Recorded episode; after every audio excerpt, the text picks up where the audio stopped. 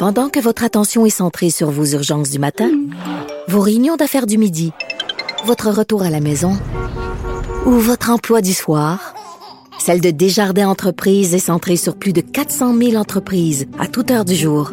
Grâce à notre connaissance des secteurs d'activité et à notre accompagnement spécialisé, nous aidons les entrepreneurs à relever chaque défi pour qu'ils puissent rester centrés sur ce qui compte, le développement de leur entreprise. Curieux, souriant, cultivé. Vincent Dessureau, le gendre qu'on voudrait tous avoir. Il a une belle tête de vainqueur. Vous écoutez Vincent Dessureau.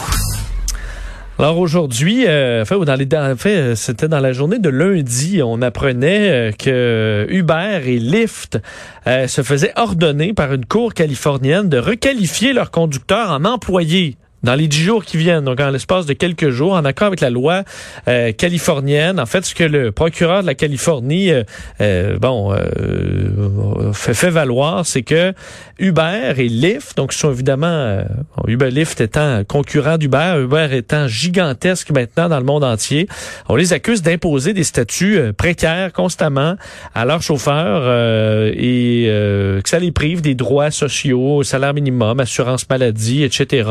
Euh, quel est l'impact de cette décision? Est-ce que ça pourrait euh, donner le ton à d'autres endroits dans le monde d'aller de l'avant avec un changement de statut pour les euh, conducteurs d'Uber? Pour en parler, les chargés de cours à l'École nationale d'administration publique et expert en économie collaborative, Guillaume Lavoie, qui est en ligne. Monsieur Lavoie, bonjour. Bonjour. Euh, donc, est-ce que ça vous surprend cette décision? Est-ce que ça pourrait donner le ton à d'autres endroits dans le monde de changer le statut? Il y a quelque chose d'un peu, on voyait venir ça, c'est une tempête qui est en train de se préparer depuis longtemps. J'étais en Californie justement en septembre dernier, c'était le sujet. On a vu un jugement un peu du même genre euh, en Ontario. Et la grande question, c'est être ou ne pas être salarié. C'est ça la question. Est-ce que les travailleurs de l'économie collaborative, par exemple Uber, Lyft et d'autres, euh, au Québec, ce serait la coopérative EVA, par exemple, sont des salariés de l'entreprise, donc avec un certain cadre comme salaire minimum, retraite, avantages sociaux et autres, ou ce sont des travailleurs autonomes qui peuvent déduire leurs dépenses, mais qui n'ont pas d'avantages sociaux comme tels. Et là, la Cour vient de dire non, ce sont des salariés, alors l'impact est gigantissime à tout le moins. Mais si on fait euh, que quelques heures à gauche, à droite, ça ça change pas, euh, euh, ça, ça fait quand même de nous un salarié? Oui, même titre que si, d'ailleurs, dans la réflexion du juge, au même titre que si vous allez travailler un dépanneur à côté de chez vous et que vous faites trois heures par semaine, vous êtes pour ces trois heures-là des salariés. Et c'est là tout le problème. Le Code du travail ou les, réglementations touchant les lois du travail de relations industrielles sont à peu près les mêmes en Angleterre et en Amérique du Nord. Au Québec, c'est la même chose. C'est presque binaire. Vous êtes soit un salarié ou euh, ce qu'on appelle un non-salarié, dans notre langage à nous, un travailleur autonome, un travailleur indépendant. Et il est là tout le problème. Et parce qu'on n'a que ces deux moules-là. Et là, on a quelque chose qui devrait normalement aller entre les deux. Et c'était tout le drame avec euh, le, dossier d'Uber au Québec. Personne ne comprenait que ces modèles-là reposent sur deux choses. Un, que le chauffeur peut entrer et sortir dans le marché, c'est-à-dire qu'il peut prendre sa voiture et se mettre à on quand il le veut, n'importe quand. Il n'y a pas d'horaire présélectionné. C'est ça l'idée je pense que là, c'est un bon moment, où j'ai du temps maintenant, j'y vais. Par exemple, je me lance. Oh, on m'appelle, euh, ma fille est malade à la garderie, je sors. Alors ça, la structure de salarié n'est pas très bonne pour ça. L'autre enjeu, c'est qu'on va vouloir en faire, et ça, le lobby syndical pousse beaucoup, ils sont un peu en retard sur euh, la modernité à ce niveau-là, c'est de penser qu'un bon emploi, c'est un emploi à temps plein, avec un horaire fixe, pas loin de 40 heures semaine. Et ça, c'est tuer le modèle. Parce que c'était le drame avec les taxis ici. Il y a pas mal plus de monde qui ont besoin d'un transport à la sortie des bars ou un vendredi soir ou le lundi matin que le mardi après-midi ou le mercredi à, midi. Et ça, si vous faites que des horaires fixes, ben là, vous avez toujours une offre fixe. Alors, le service va être toujours soit trop nombreux ou pas assez disponibles. Là, on a une file de problème. on a une file de taxis euh, à certaines heures qui qui font rien. Euh, parce que c'est c'est pas ça demeure un avantage. Je comprends que c'est pas euh, des avantages sociaux au sens propre, mais le fait de pouvoir embarquer, débarquer avec une totale liberté au moment que ça nous convient, euh, on peut effectivement euh, s'occuper des enfants, repartir. C'est c'est un avantage quand même qui est assez important pour les euh, euh, ceux qui travaillent pour Uber ou qui euh, qui sont conducteurs avec eux. Oui, d'ailleurs, si on en croit, évidemment, on n'a pas de chiffres précis, mais pour avoir moi-même jasé avec ces gens-là, euh, c'est pas ça que les chauffeurs veulent. C'est une minorité de chauffeurs qui organisent la chose. Il y a plein d'autres enjeux politiques. Il y a des élections au mois de novembre. Euh, c'est vrai que les travailleurs indépendants, par exemple des Lyft, des Uber et des autres, au départ, euh, il manquait un peu de protection. Et là, la réponse de ça, c'est une proposition d'Uber récemment, mais c'est là qu'il faut aller. C'est comment est-ce qu'on fait pour offrir des protections de type salarié, par exemple, contribution pour vos vacances et autres, même si vous n'êtes pas un salarié. Comment on ferait pour inventer, dans le fond, un travailleur autonome plus plus? C'est ça qui nous manque dans notre compréhension du travail. Et là, c'est comme si on disait, vu que les gens ont un peu froid parce qu'ils sont pas assez bien habillés, sont pas assez bien protégés, notre seule réponse, c'est de leur donner un habit de neige. Oui, mais ça marche pas, ça. C'est pas la bonne couverture. Et là, ce qui va se passer en Californie, c'est que Uber a à peu près 10 jours pour en appeler. Puis, en Californie, au mois de novembre, il va y avoir un vote, un genre de proposition référendaire sur la création d'à peu près ce que je décris, des avantages sociaux pour les travailleurs autonomes. Alors, Uber va dire, ben, écoutez, puisqu'il va y avoir un vote là-dessus au mois de novembre, s'il vous plaît, donnez-nous le délai de se rendre là. Sinon, il n'est pas impossible qu'Uber, Lyft et les autres suspendent ces opérations jusque-là parce que ça veut dire changer complètement le modèle et devenir à temps plein.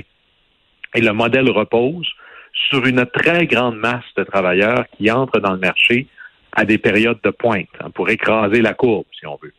Alors ça, ça va être un énorme problème. Puis le deuxième problème, c'est que c'est pas une mesure qui est que contre les multinationales. Ça n'a rien à voir. On pourrait avoir des, on pourrait quadrupler le salaire des chauffeurs Uber, ça changerait pas l'enjeu ici, mais ça va avoir un impact aussi sur même des entreprises locales. Je pense aux coopératives comme Uber que l'on a au Québec, Eva pour pas les nommer.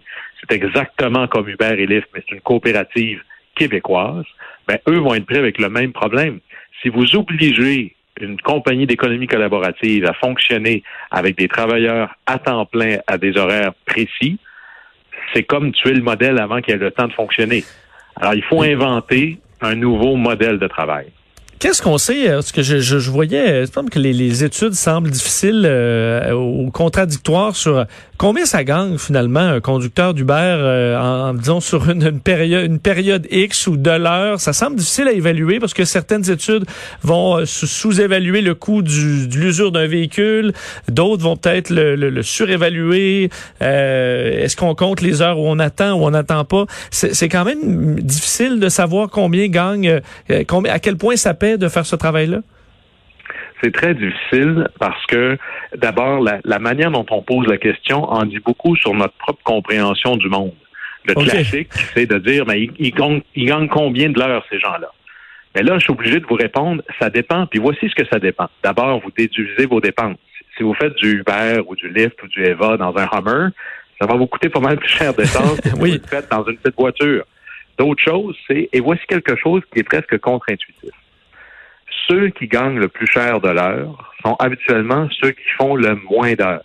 C'est quand même bizarre. Alors pourquoi? Parce qu'ils entrent aux périodes où ça paye plus. Pour vous donner un parallèle qui n'est pas parfait, mais c'est comme si vous aviez le choix d'entrer dans l'usine au moment où ça paye du temps supplémentaire. Comprends. À 8 heures le soir, tu fais un 2 heures, mais temps supplémentaire. Temps et demi. C'est ça. Alors, évidemment, toi, tu as juste fait une heure, mais tu as gagné plus cher que celui qui a fait l'heure le lundi matin. Et il y a un peu de logique là-dedans. Parce qu'avant, dans notre réglementation fixe pour le, la rémunération des chauffeurs de taxi, c'était le drame. Ça me paye pas plus cher de passer ma nuit de Noël à faire du taxi que de passer le lundi après-midi. Alors pourquoi j'irais à Noël au lieu d'être avec ma famille? Alors ça dépend. Quand vous êtes sur la route, ça dépend si vous acceptez plusieurs types de voyages, ça dépend de la longueur de vos trajets. Alors la réponse, c'est que ça dépend. Mais au pif, on regarde, les gens tendent à, on manque pas de chauffeurs, Et le fait qu'il y ait de la concurrence, c'est une excellente chose parce que, par exemple, imaginons sur une course de 10 dollars, le chauffeur a dans ses poches 75% s'il fait avec Uber. Moi, si je suis Lyft ou si je suis Eva et que je veux avoir ce chauffeur-là, ben, je vais peut-être lui offrir 76, 78, 80% Et c'est d'ailleurs ce que la coop québécoise avait fait en laissant un peu plus d'argent dans les poches des chauffeurs. Alors, c'est pas parfait en soi, mais ça dépend toujours combien vaut votre temps libre. Si vous êtes un retraité puis ça vous tente d'en faire cinq heures par semaine, c'est une chose. Si vous avez que ça comme revenu et que vous voulez faire ça à temps plein, c'est autre chose. Alors, ça dépend. Malheureusement, c'est la seule bonne réponse. Hmm, c'est vraiment intéressant quand même et euh, on surveillera ce que fera Hubert et Lif euh, dans les, euh, dans les prochains jours. Guillaume Lavoie, un immense merci. Au plaisir. Au revoir, Guillaume Lavoie, chargé de cours à l'École nationale d'administration publique, expert en économie collaborative. Je me tourne vers Jean-François Barry. Salut, Jean-François. Comment ça va? Ça va très bien. C'est là, on est en série pour vrai. Euh, Est-ce que tu rentres en série confiant? Euh, non, non. Ah, non, je là, rentre pas en série confiant. Quoi que je pense, cela dit que ça va être des matchs serrés. Parce que c'est une série complètement différente de Pittsburgh. Pittsburgh, c'était des, des grosses vedettes, puis deux autres trios que tu sais sont juste là pour passer le temps en attendant que Crosby, Malkin se. Rembarque, oui. Là, eux autres, c'est un concept d'équipe. C'est les quatre trios qui peuvent produire, mais il n'y a pas de méga vedettes. Il y a de très bons joueurs, mais il n'y a pas de méga vedettes. Euh, Il n'y a pas de gars qui ramassent 100 points par année dans cette équipe-là. là. Un peu que- comme le Canadien. un- Ben, honnêtement, un peu comme le Canadien, avec un peu plus de profondeur, par contre. Puis eux, ce qui me fait peur, c'est qu'ils ont l'air d'être en mission. Tu sais que depuis novembre, la meilleure équipe de la Ligue nationale, là, si tu prends les, les fiches de tout le monde, ce sont les Flyers de Philadelphie. Puis eux, avant la pause euh, de, de la COVID, là, ils étaient Ouais. 9 victoires, une défaite à leurs 10 derniers matchs, et ils n'ont pas perdu depuis le retour de la COVID. Que C'est ça qui est ça. Mais euh, le gardien, est-ce qu'on peut y jouer dans la tête euh, s'il se fait euh, un mauvais but là en début de match, puis là, ah, ben la jeunesse frappe? Tu sais quoi? Je pense que le match de ce soir, c'est la clé. Parce que contre les Pingouins, là, le premier match a tout changé. Parce que Carey a tout arrêté. Je pense que c'était 21 lancés en première période Ah ouais, match. ça, ça avait pas Et là, déjà, il leur a joué dans la tête. Puis quand tu joues dans la tête d'une équipe, ce que ça fait là, au hockey, c'est que tu arrives, mettons, devant Carey, puis là, tu fais, si je lance, il va m'arrêter.